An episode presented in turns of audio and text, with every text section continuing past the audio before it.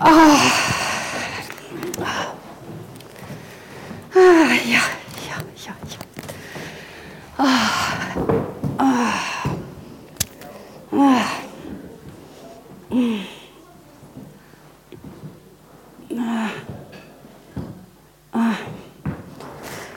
Ach nein, ich muss die Beine hochlegen. Ah, ich habe das Gefühl, die laufen vor dem Rest von mir ab, deren Haltbarkeit.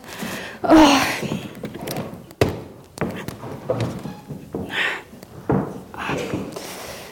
Ah ja, so. Oh. Oh. Wohlige Ruhe. Gute Güte. Ich glaube, das muss schon Jahrzehnte her sein. Der Mann, die Söhne, der Hund gefüttert und aus dem Weg. Oh, und ich bin hier ganz allein. Oh, ist das schön. Jetzt kann ich mal entspannen. Hm. Ja, ich tue heute mal nichts.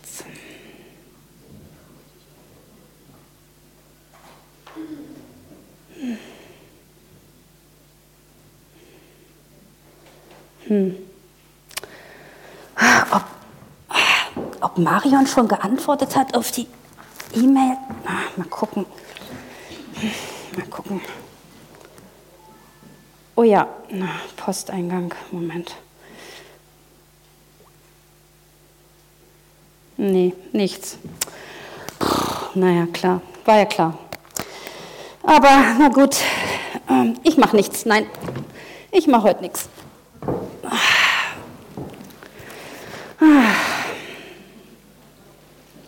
Na okay, eine kleine Erinnerungs-E-Mail kann ich ja machen. Moment. Äh, pff, ja. Okay.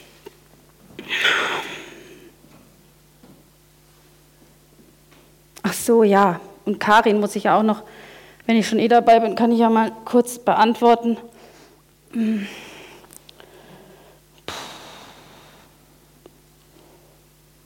Ah, okay. Ah,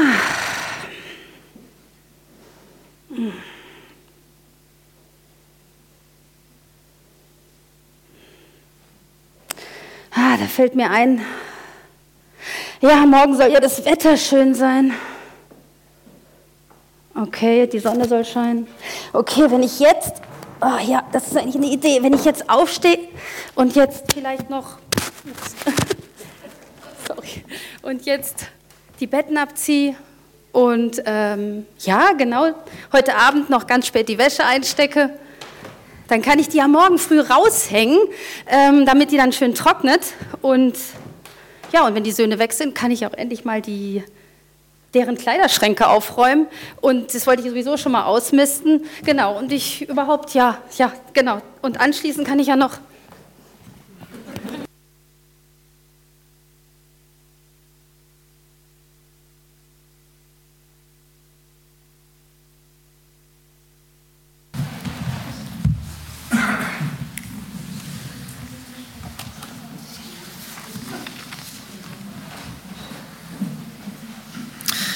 nicht so einfach, das mit der Ruhe. Und dann kommen da so verräterische Sätze. Ich guck mal schnell. Oder grad geschwind. Oder wenn ich gerade schon dabei bin, dann kann ich ja noch. Gar nicht so einfach.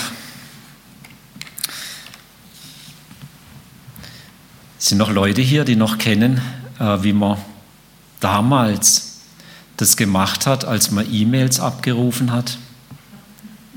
Da kam doch erst dieses Geräusch. Kennt das noch jemand?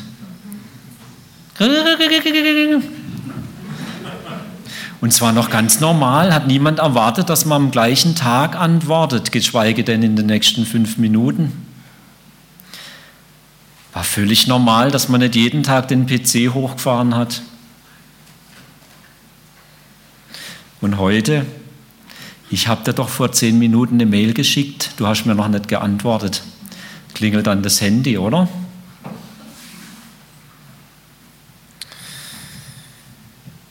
Gibt es noch Leute, die heute noch am gleichen Ort wohnen, in dem sie geboren wurden. Ist jemand da, bei dem das so ist? Wahnsinn. Das ist eine aussterbende Spezies, soweit ich informiert bin. Und jetzt können wir die Liste wahrscheinlich noch sehr lange verlängern mit Dingen, wenn man darüber nachdenkt, wo man merkt, die Geschwindigkeit nimmt zu, die Beschleunigung ist unwahrscheinlich. Und gleichzeitig merken wir auch, unsere seelische Spannkraft ist deshalb nicht größer geworden. Wir sind nicht besser geworden, dass wir noch mehr reinpacken können in unser Leben. Und ganz viele von uns, die sind am Limit. Und wenn man Fachleuten und deren Schätzungen glaubt, dann betrifft es ungefähr die Hälfte unserer Bevölkerung, die in diesem Grenzbereich, wo es dann ganz schnell zum Burnout wird, leben. Und die andere Hälfte, die ist kurz davor. Entschleunigung. Gibt es das überhaupt? Ist das überhaupt noch machbar? Geht es überhaupt, da noch gegenzusteuern? Denn wir können ja nicht einfach aussteigen aus der Gesellschaft. Ich möchte uns heute ein Stück vorlesen aus dem, was Gott sagt in seinem Wort. Ich möchte uns lesen aus dem Alten Testament, das zweite Buch Mose und dort Kapitel 31, die Verse 12 bis 17.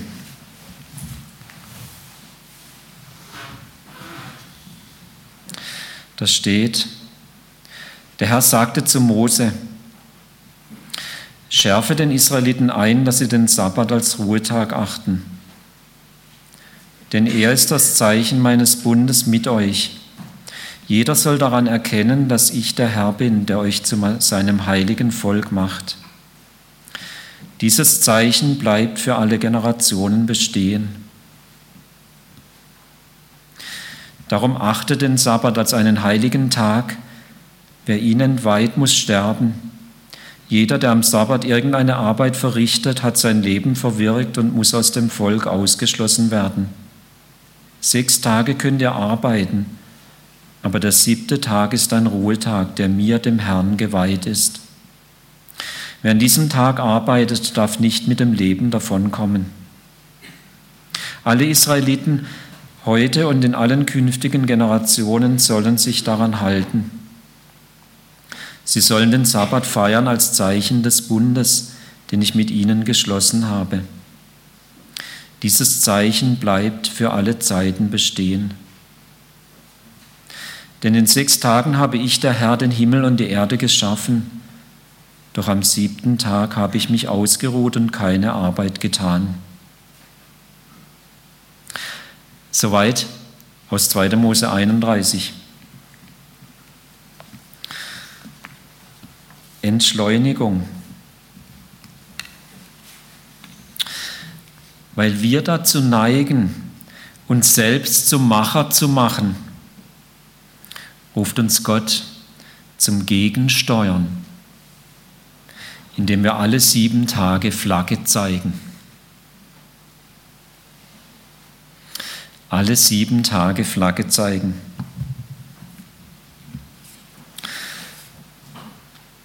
Gott sagt hier, dieser siebte Tag als Ruhetag, das ist ein Zeichen des Bundes mit mir. Das signalisiert eine besondere Beziehung.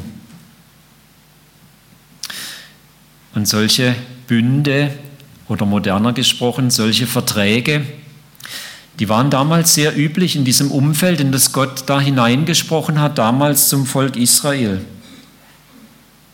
Und es gab grundsätzlich zwei Typen von Verträgen. Das eine waren die auf Augenhöhe zwischen zwei gleichen Partnern. Und das andere waren die zwischen einem, der eindeutig stärker war und einem, der eindeutig schwächer war. In der Regel zwischen Sieger und Besiegten. Die Sorte, von denen Gott hier spricht, ist diese Art. Er ist eindeutig der, der stärker ist. Und das Volk Israel, zu dem er spricht, ist eindeutig in der Position des Unterlegenen, des Schwächeren.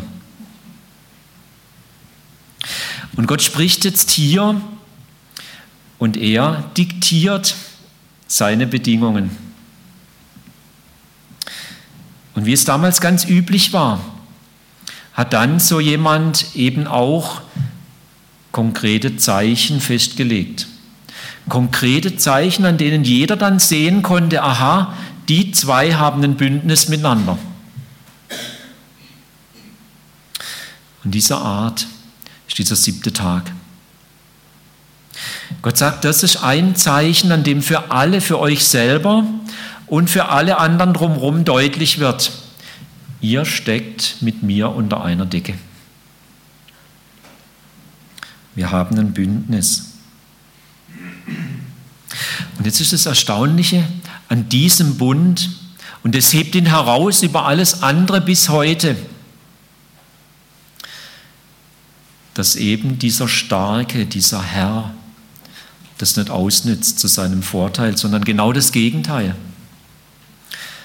Dass er den Besiegten Bedingungen diktiert, ist das Beste, was ihnen passieren kann.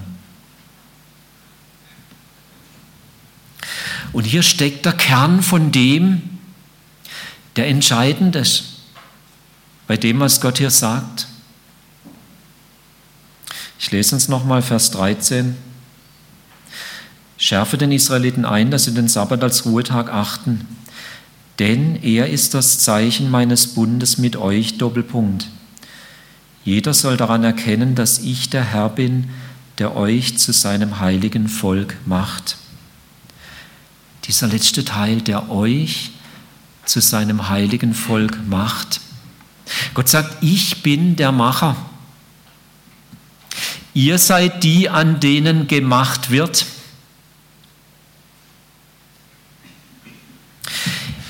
Ich bin der Schöpfer, sagt Gott, und ihr seid die Geschaffenen. Ich bin der Erlöser und ihr seid die Erlösten.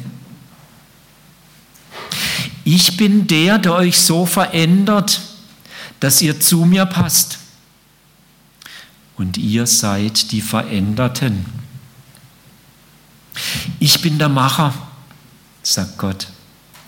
Und ihr seid die, an denen ich handle, an denen gemacht wird.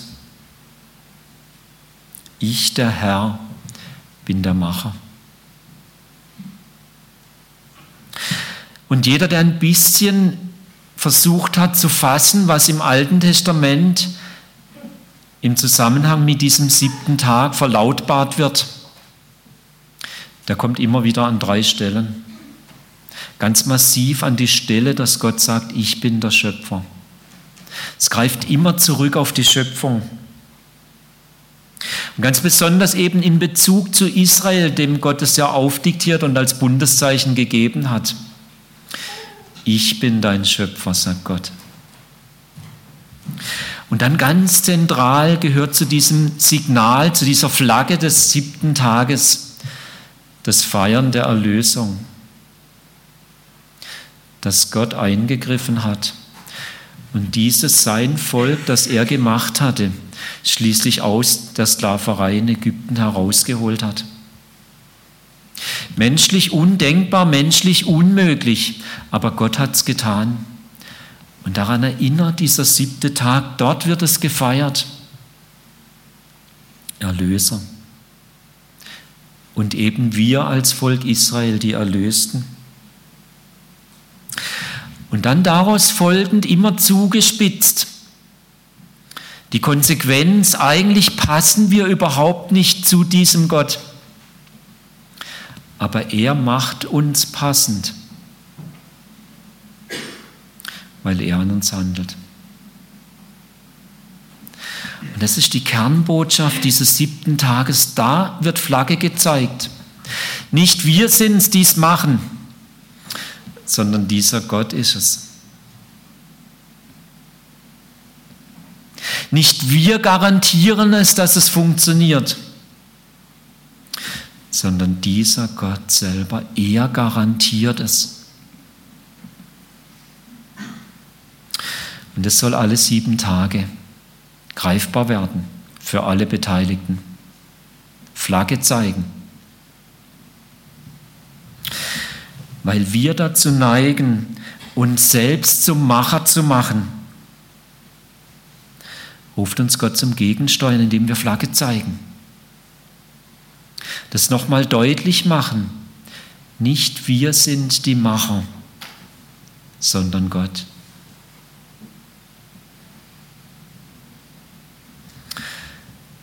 Und hier legt Gott noch ein zweites hinein, um im Grunde das Gleiche nochmal deutlich zu machen.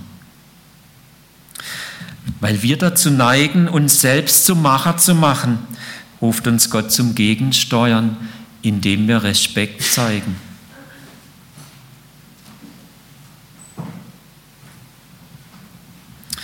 Respekt zeigen. Vers 14 hier, darum achte den Sabbat als einen heiligen Tag. Und dann nochmal Vers 15. Der siebte Tag ist ein Ruhetag, der mir, dem Herrn, geweiht ist. Hier wörtlich, der mir, dem Herrn, gehört. Es ist mein Eigentum. Heiliger Tag meint genau das Gleiche. Den habe ich, Yahweh, für mich beschlagnahmt, der gehört mir.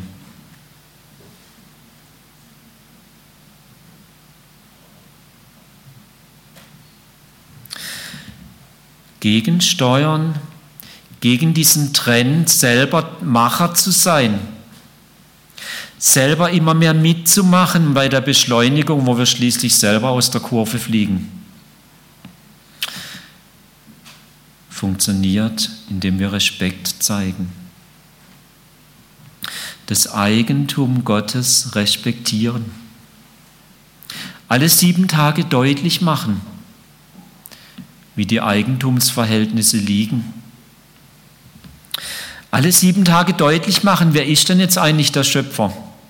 Bin ich der Schöpfer meines Lebens oder ist es tatsächlich dieser Gott? Wer ist denn jetzt der, der die Dinge in Ordnung bringt, der wirklich Lösung, der wirklich Erlösung möglich macht? Bin ich's? Oder ist tatsächlich dieser Gott? Wer ist denn nun der, der wirklich mein Herz und mein Leben nachhaltig verändern kann, so dass es wirklich funktioniert? Bin ich's? Oder ist das Eigentum dieses Gottes, das sagt, da habe ich das Hoheitsrecht drauf? Respekt zeigen. Das hat ganz viel mit Gewichtigkeit zu tun. Ehre erweisen, etwas mehr altdeutsch ausgedrückt, also Respekt zeigen, hat vom biblischen Verständnis her damit zu tun, wem ich Gewicht gebe.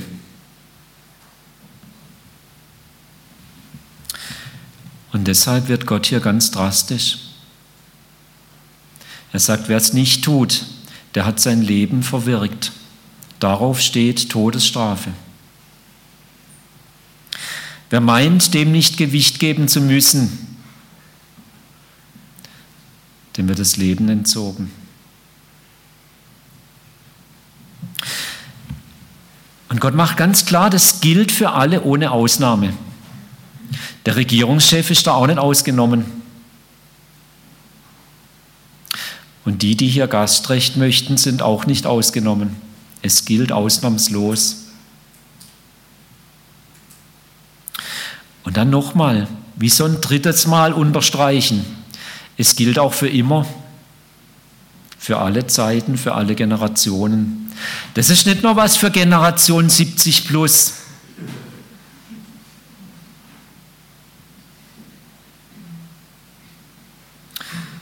Es gilt für alle die Halbwertszeit von dem, was in ist, die beschleunigt sie auch wahnsinnig. Gerade vorhin hat zum Armen auch ganz nett gesagt, du hast aber echt ein modernes Handy. Und ich musste lachen, weil ich ja genau um die Sache weiß. Wollt ihr das mal sehen?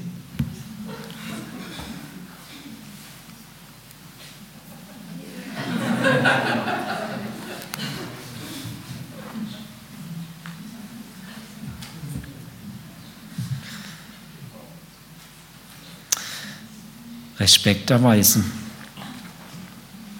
Respekt zeigen, Gott Gewicht geben, das nochmal deutlich machen. Wer ist denn jetzt wirklich der, der das Entscheidende macht?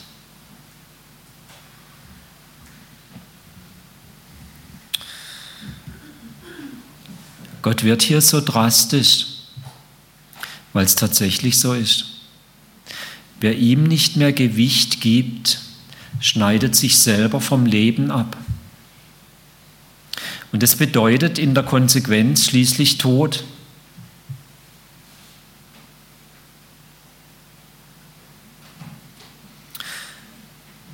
Und wer den siebten Tag einfach so für sich selber nimmt und vergisst, dass der eigentlich Gott gehört, der verliert es, dass er da nach Hause finden kann, dass er da geerdet werden kann, dass er da Ankergrund findet. Und Gott diktiert seinem Volk das hier nicht, weil er irgendwie Leute das Leben schwer machen will, sondern weil er einfach die Dinge auf den Punkt bringt, weil er einfach die Wahrheit versucht deutlich zu machen. Ihr braucht mich für immer als Quelle. Und ihr braucht es, dass er immer wieder da zurückfindet. Denn Gott weiß genau, wie wir Menschen sind, dass wir so ticken, dass wir ganz schnell das verwechseln und meinen, wir machen es, wir haben es in der Hand, wir selber sind die Quelle. Gott ringt darum, uns Leben möglich zu machen. Weil wir dazu neigen, uns selber zum Macher zu machen, ruft Gott uns zum Gegensteuern, indem wir alle sieben Tage Wesentliches treiben.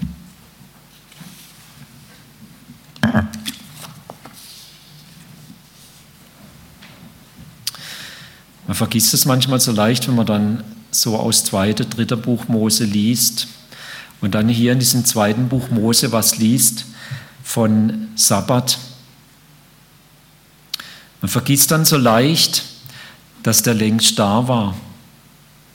Das war keine Erfindung an dieser Stelle, wo ja dieser Bundesschluss stattgefunden hat. Das zweite Buch Mose teilt sich ja im Wesentlichen in zwei ganz große Teile. Der erste Teil ist diese Geschichte, die erzählt, wie Gott eben eingegriffen hat und das völlig Undenkbare verwirklicht hat, das Volk Israel aus der damaligen Weltmacht herauszuholen. Und der zweite Teil, der dann beginnt nach diesem Höhepunkt, als Gott das Volk dann herausgeholt hatte und am Sinai ein Bundesschlussfest mit ihnen gefeiert hatte. Und dann kommt dieser große zweite Teil, wo einfach dort erklärt wird, was im Vertragstext steht und endet dann mit dem großen Ausblick, dass Gott selber unter seinem Volk wohnt. Darum ging es eigentlich die ganze Zeit. Und dass Gott hier in diesem Vertragstext, in dem wir uns mit 2. Mose 31 gerade befinden, es ist so eigentlich die Fußnote, dass er da vom Sabbat redet, ist da nicht das erste Mal. Das erste Mal taucht es im Paradies auf. Dieser siebte Tag gehört zur Schöpfung. Wer es für sich nochmal nachprüfen möchte, der kann mal nachgucken in 1. Mose 2, 1 bis 3. Da liest man dann,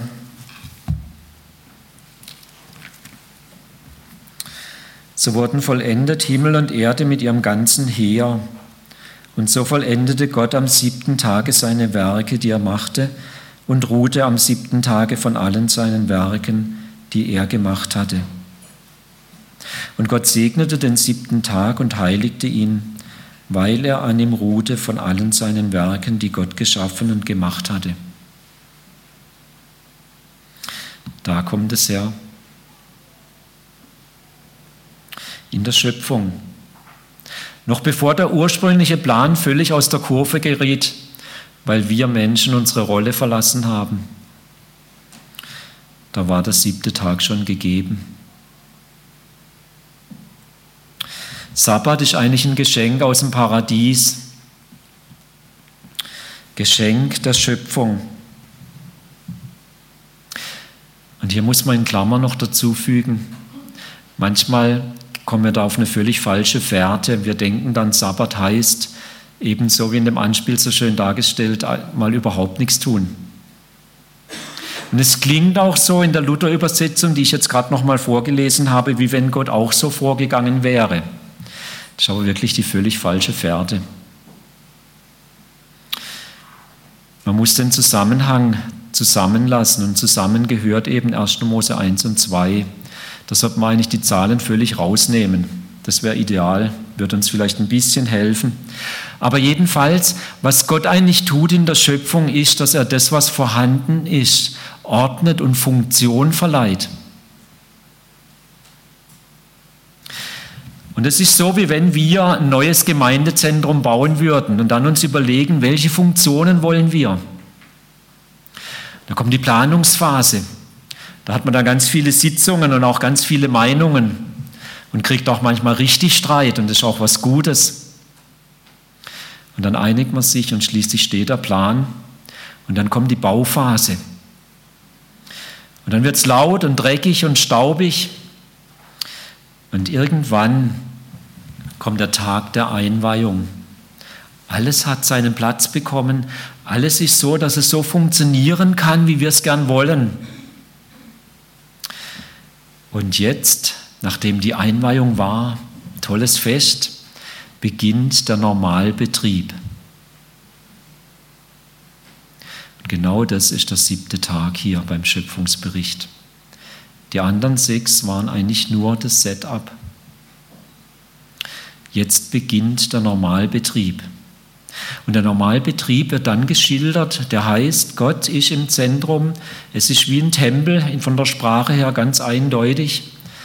Und der Mensch ist bei Gott.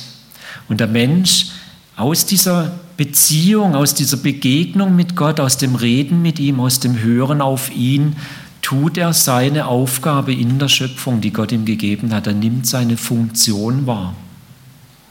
Das ist der Normalbetrieb. Eigentlich der Sabbat. Und ich habe den ganz starken Verdacht, dass Gott sich so vorgestellt hat. Er hat es als Projekt angelegt und er wollte, dass dieser Sabbat für immer so weitergeht und dass jeder neue Tag wie dieser siebte Tag hätte sein sollen. Aber dann fliegt das ganze Ding aus der Kurve weil wir Menschen unseren Auftrag, unsere Rolle, unsere Funktion verlassen haben. Und jetzt, nachdem schon ganz viel wieder passiert war, macht Gott mit diesem Bundesschluss nochmal deutlich, ich möchte, ich diktiere euch diesen siebten Tag, dass ihr immer wieder Wesentliches treiben könnt dass er wenigstens ansatzweise immer wieder verschmeckt, worum es eigentlich geht.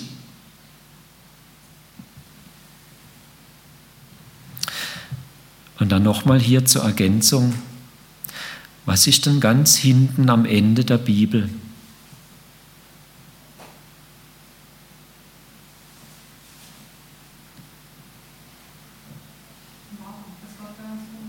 Dass Gott bei uns wohnt, ja. Und wo wohnt er da bei uns?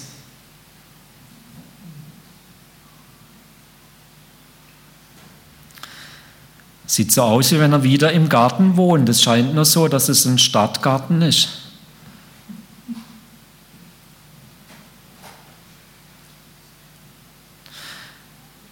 Gott wohnt wieder unter seinem Volk.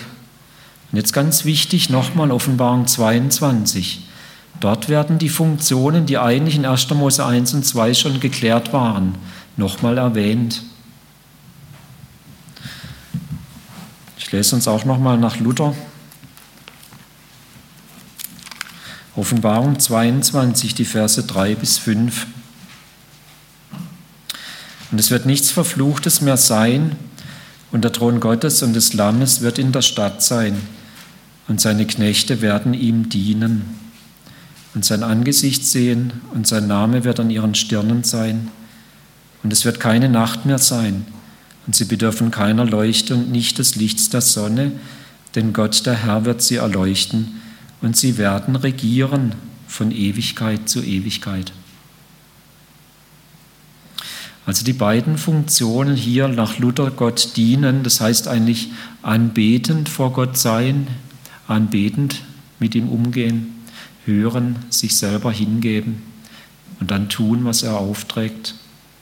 Und die zweite Funktion regieren, die Schöpfung gut verwalten, gut managen. Das Projekt wird weitergehen.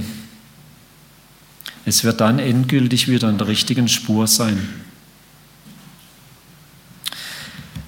Wesentliches Treiben am siebten Tag heißt genau dem nachspüren. Vor Gott stehen, hören, zweckfrei hören, keine Agenda abarbeiten. Und dann von dort losziehen und gut regieren. Mich selber gut regieren, das, was mir anvertraut ist, gut regieren in meinem Beruf, meiner Familie, meiner Nachbarschaft, in meinem Land, in dieser Welt. Wesentliches Treiben. Da bleibt ganz viel Gebrochenes ganz klar, denn die Geschichte ist eben noch mittendrin und wir leben noch jenseits von Eden. Da ist ganz viel Böses aktiv in mir selber, in jedem von uns, in unserer Gesellschaft, im ganzen System. Und doch schafft Gott einen Freiraum und sagt immer wieder am siebten Tag Wesentliches treiben, dem auf die Spur kommen, worum es eigentlich geht. Und so stellt sich hier tatsächlich die Frage, hat es eigentlich mit uns überhaupt noch irgendwas zu tun? Dieser Bund wurde doch mit Israel geschlossen, nicht mit mir.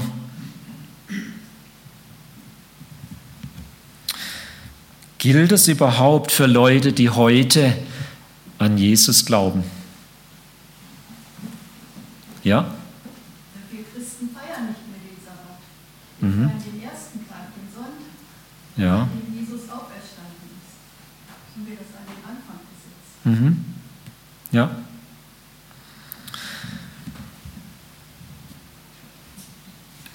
möchte noch ganz kurz ein bisschen was zum Weiterdenken mitgeben. Das ist eine Frage, die uns schon lange beschäftigt, im Grunde seit Jesus gelebt hat auf der Erde und wo ganz viel schon passiert ist in der Kirchengeschichte.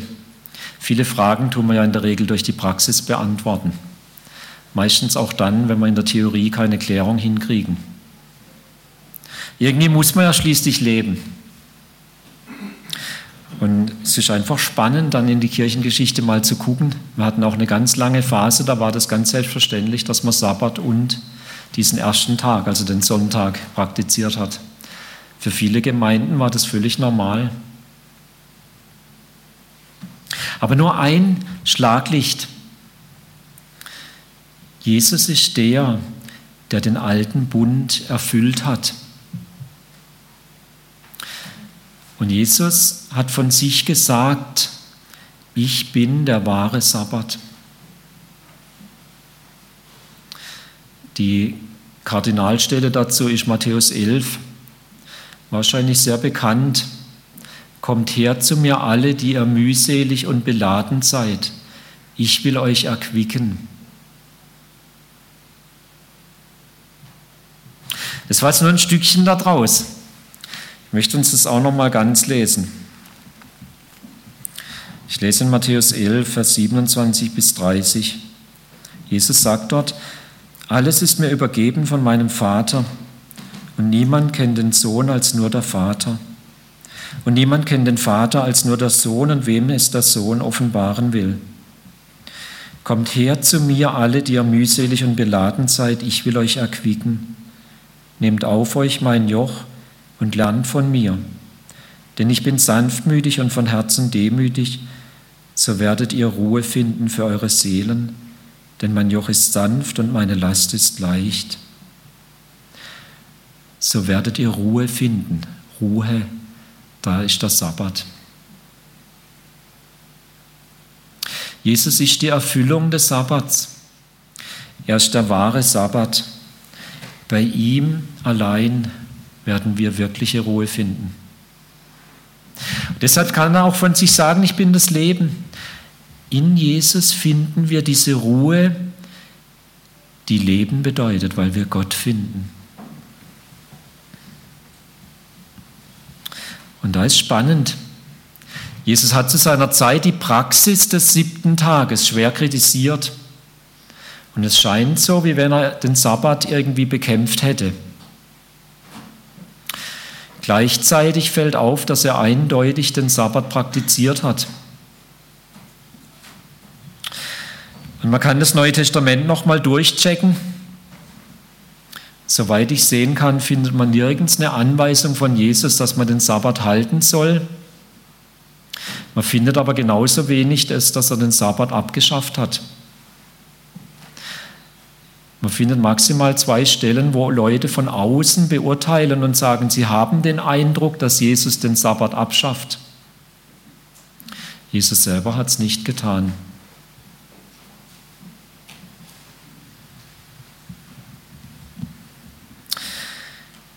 Ich meine aber doch, dass hier ganz viel steckt, wo wir gut dran tun würden, das für uns zu entdecken. Und so würde ich mit Paulus so weit gehen und sagen, Jesus hat es uns im Grunde freigestellt. Wir müssen den Sabbat nicht halten. Und gleichzeitig lädt er uns eigentlich ein.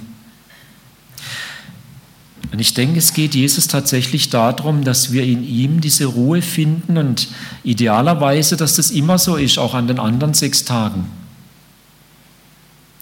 Aber wenn ich mich selber und uns so beobachte, merke ich, wir müssen mal irgendwo anfangen. Wir sind eher so in einer Riesenwüste unterwegs von Beschleunigung. Und ich habe den großen Verdacht und merke das für mich selber und praktiziere das so gut ich es kann selber, dass ich das nur irgendwie hinkriege, wenn ich mal mit dem siebten Tag anfange und dort lerne, das Tempo rauszunehmen. Und dort das übe, nochmal für mich durchzubuchstabieren, dass nicht ich der Macher bin, sondern Jesus. Dass nicht ich der Schöpfer bin, sondern Jesus.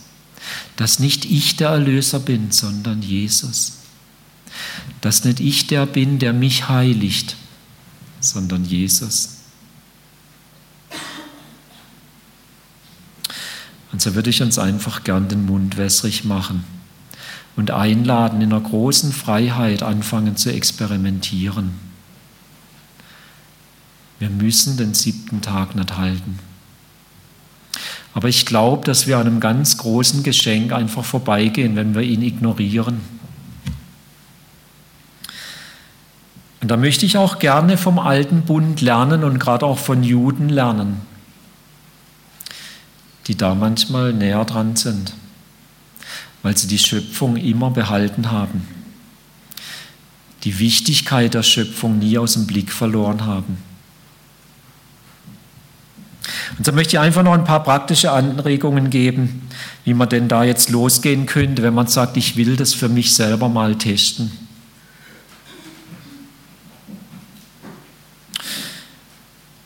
Ich glaube, es sind im Wesentlichen so vier Richtungen, in denen man da starten kann. Das eine ist das Aufhören. Wir müssen anfangen, Wege zu finden, Dinge wirklich aufzuhören. Idealerweise finde ich so gut, wie es die Juden immer gemacht haben. Die haben immer am Vorabend aufgehört.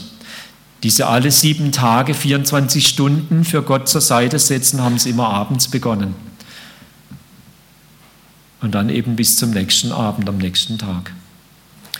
Und ich merke für mich selber, das tut mir unwahrscheinlich gut, da für mich selber Punkte zu setzen, wo ich sage, ich höre auf. Da habe ich eine viel entspanntere Nachtruhe und habe dann schon mal einen richtig guten Start in einen Tag, den ich sehr zweckfrei versuche zu gestalten. Also aufhören. Man könnte zum Beispiel am Vorabend mal den PC wirklich runterfahren und den Strom abstellen für die nächsten 24 Stunden.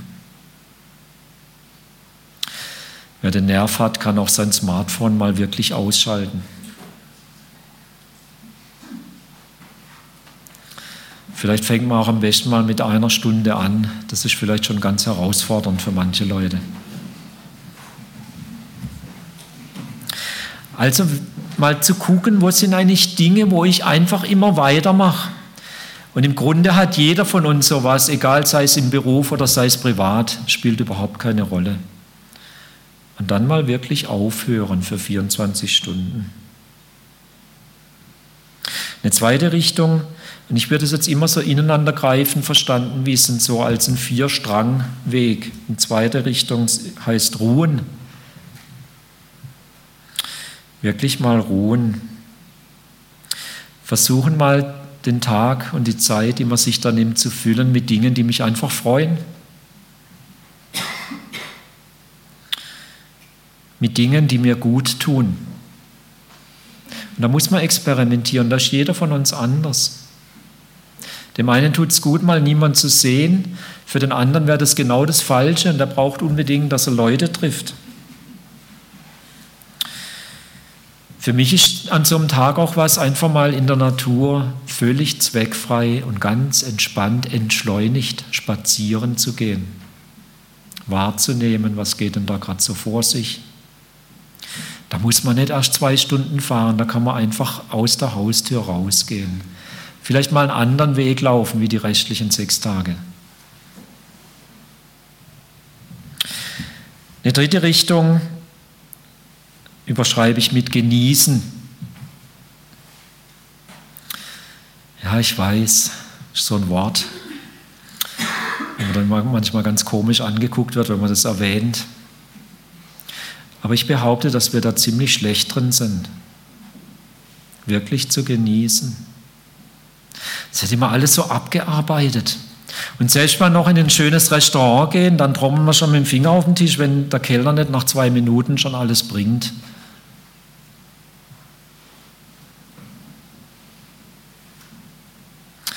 Gleichzeitig soll es ja nicht in der Mikrowelle warm gemacht sein, oder?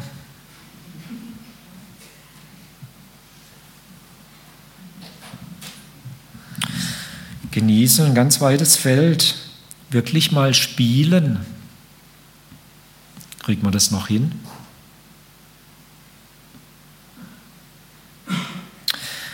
Auch mal einfach Blödsinn machen.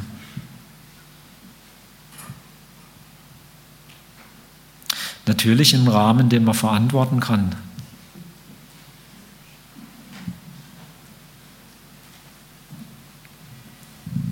Tanzen könnte auch sowas sein.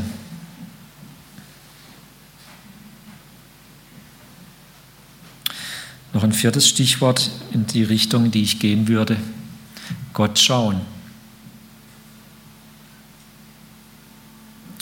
Ich meine es sehr wörtlich, Gott schauen, also nicht jetzt wieder mein Programm machen,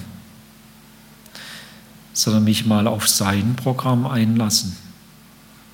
Und da sind wir auch wieder ganz verschieden, da muss man wirklich ausprobieren, muss auch mal vielleicht ein bisschen nach rechts und links gucken. Es gibt auch noch andere Möglichkeiten, vor Gott zu sein, wie die, die ich die letzten 20 Jahre kennengelernt habe. Das ist nicht alles falsch, es ist einfach anders. Gott schauen. Was hilft mir wirklich dazu, dass er das Sagen hat? Dass er mir nochmal begegnen kann, dass ich wirklich höre.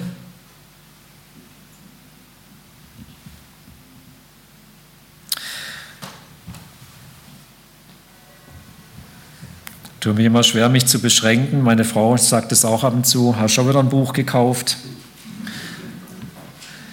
möchte nur das hier kurz vorstellen. Leben als christlicher Genießer.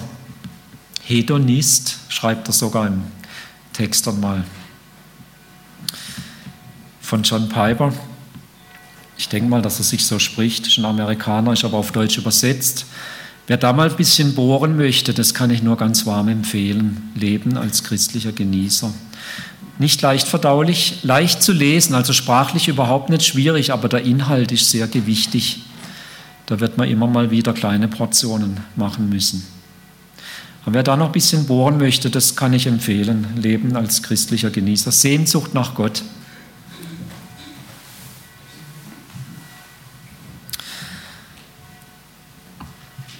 Ich habe hier die ganze Zeit nur ein Bild benutzt. Aber das habe ich ganz bewusst gemacht. Denn dieses Bild, das nehme ich für mich selber immer mit und versuche immer mal wieder, auch gerade an diesem siebten Tag, drüber nachzusinnen. Weil das was sehr schön deutlich machen kann, worum es hier eigentlich geht. Dass Gott die Quelle ist und ich bin der Empfangende. Dass ich mich hinhalte wie so eine Brunnenschale und mir wieder klar werde darüber, dass ich eben das nicht machen kann, dass da was fließt. Gott ist die Quelle. Aber es braucht schon das, dass ich dann bereit bin zu empfangen. Und nur so kann dann auch von mir wieder was ausgehen, wenn ich dann gefüllt werde wie so eine Brunnenschale und irgendwann fließt es dann über zu denen um mich herum. Aber das braucht's. Und ich ertappe mich immer wieder, dass ich es genau falsch rum mache. Dass ich selber pumpen will oder dass ich selber Quelle werden will. Oder dass ich denke, ich brauche das gar nicht. Jetzt ist es ja schon voll, das reicht. Und dann fängt es an zu stehen und schließlich zu stinken und es läuft nichts mehr über. Es ist einfach nur noch abstoßend für andere. Und ich habe einen Text gefunden und den bewege ich immer mal wieder und möchte ihn jetzt zum Schluss vorlesen. Der ist überschrieben mit Leben als Brunnen.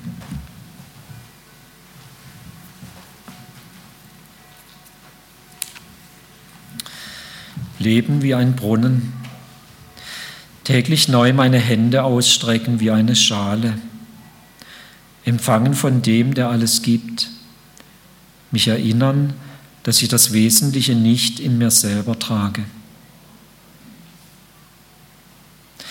Den Durst meiner Sehnsucht ihm hinhalten, den Staub auf meiner Seele von ihm abwaschen, meine Leere von ihm füllen lassen, überfließen.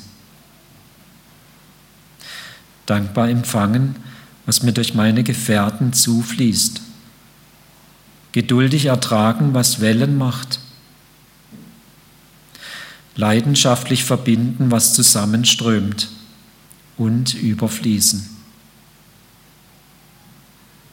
Beherzt austeilen, was wir empfangen haben, den Durst der Feldwege nicht fürchten, dem Geist des Herrn Bahn bereiten,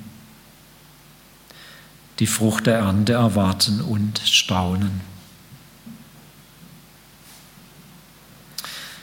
Ich wünsche jedem von uns Entdeckungen in diesem siebten Tag, die uns zum Staunen führen über unseren Gott und seine Welt. Ich möchte gerne mit uns beten.